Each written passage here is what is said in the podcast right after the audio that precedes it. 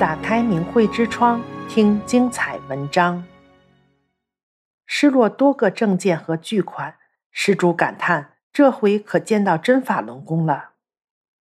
二零零七年农历十二月二十六早上，我去儿子家看孩子，刚上街道就看到路上有一个大钱包，我用脚踢了一下，钱包开了。我一看是身份证，就捡起来看，发现里面还有很多钱。当时四周一个人也没有，我想站那儿等施主，又着急去看孩子。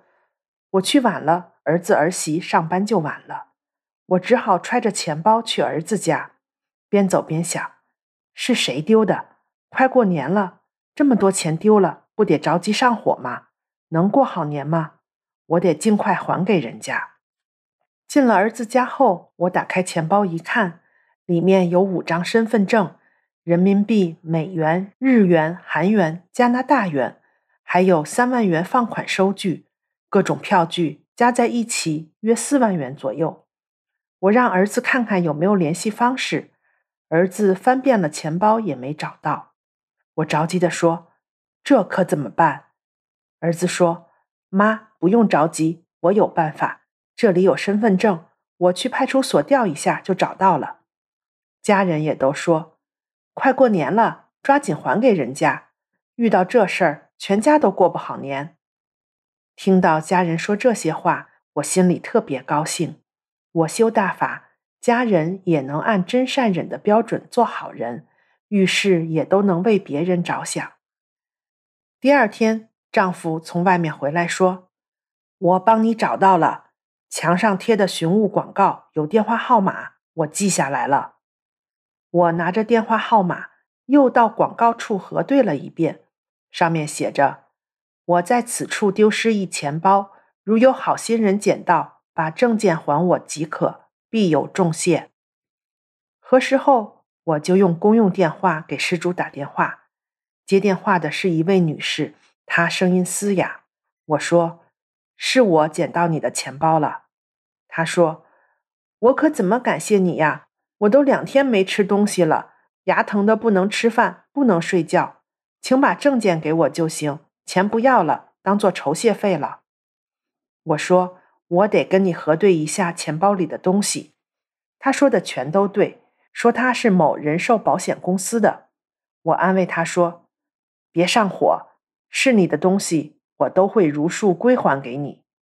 他又说，只把证件还我就行了。钱就当酬谢费了。我说，我要想要钱，就不会给你打电话了。我和他约定了时间，见面还钱。我和另外一位法轮功学员带上钱包去和他见面，他也和三位同事一起来的。见面后，我告诉他们我是练法轮功的。我把钱包还给他，他激动地握着我的手，泪流满面。并且从钱包里拿出所有的现金酬谢我。我说：“我要是为了要你的钱，就不会给你打电话了。我们今天也不能见面了。”然后就和同修给他们讲了大法真相，告诉他们练法轮功的人都是按真善忍做好人。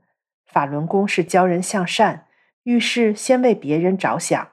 真正的法轮功修炼者都能做到拾金不昧。物归原主，这都是大法师父教我们这样做的。他们都说，这回真的不相信电视上说的了。